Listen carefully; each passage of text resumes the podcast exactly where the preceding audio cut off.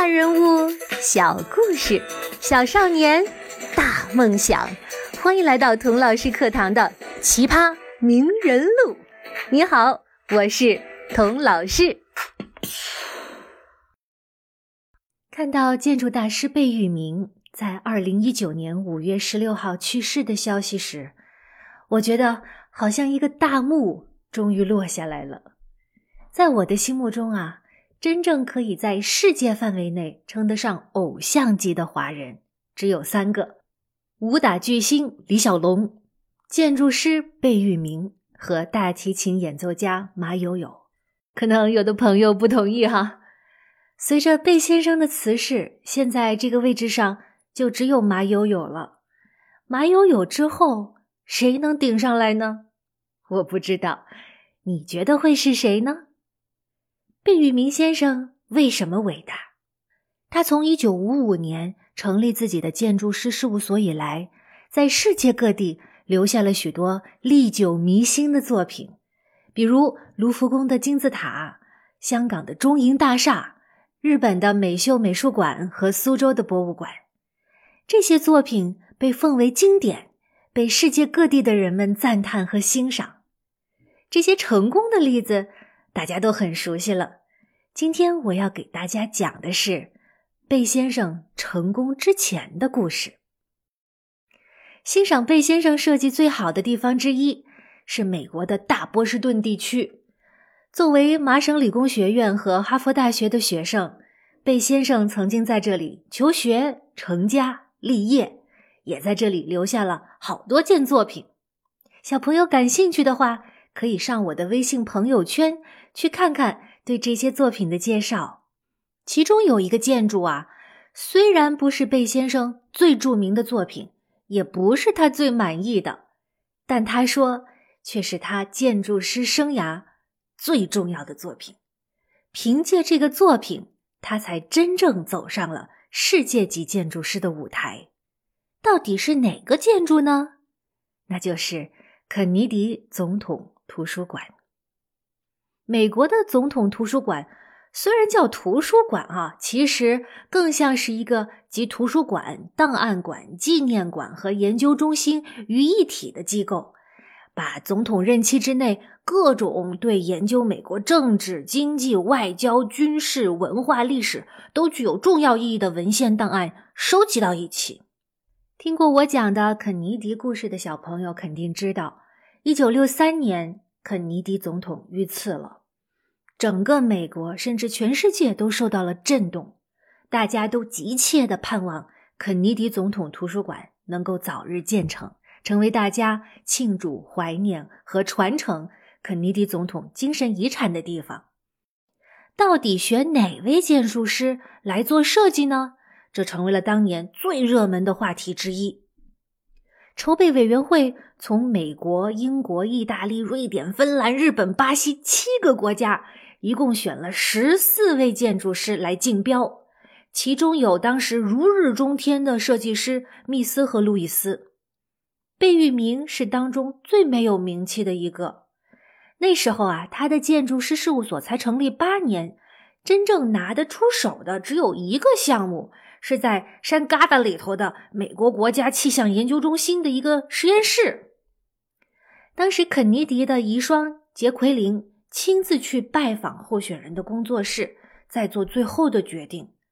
当时贝聿铭的事务所在纽约租的一个办公室，又旧又小的，老实说啊，哎，有点寒碜。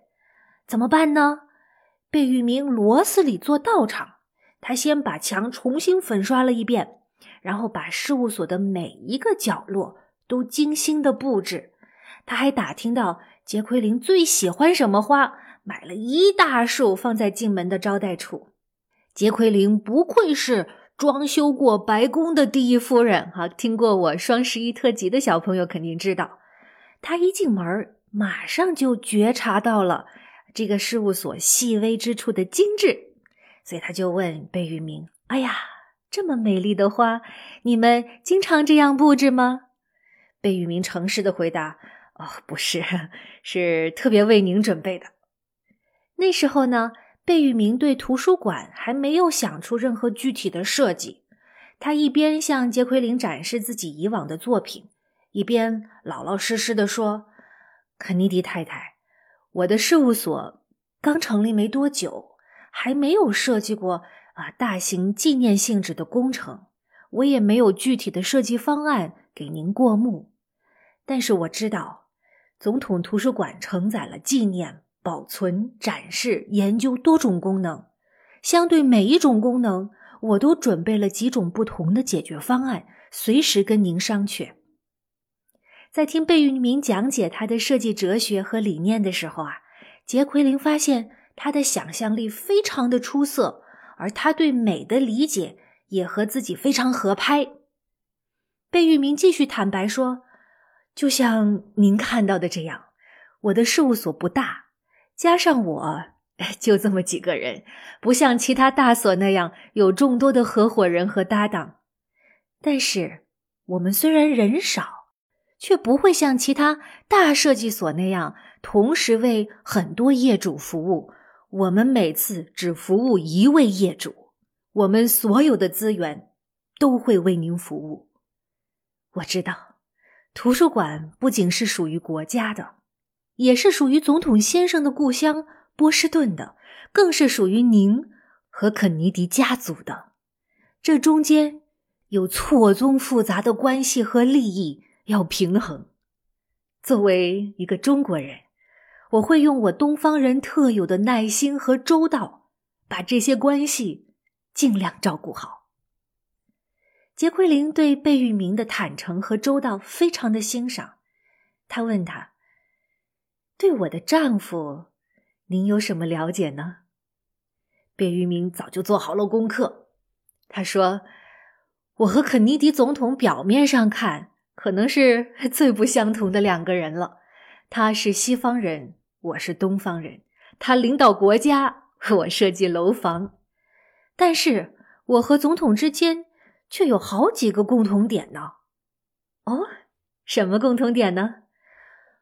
其实我和总统先生是同年出生的，我们的生日啊只相差一个月，而且我们俩还是哈佛的校友。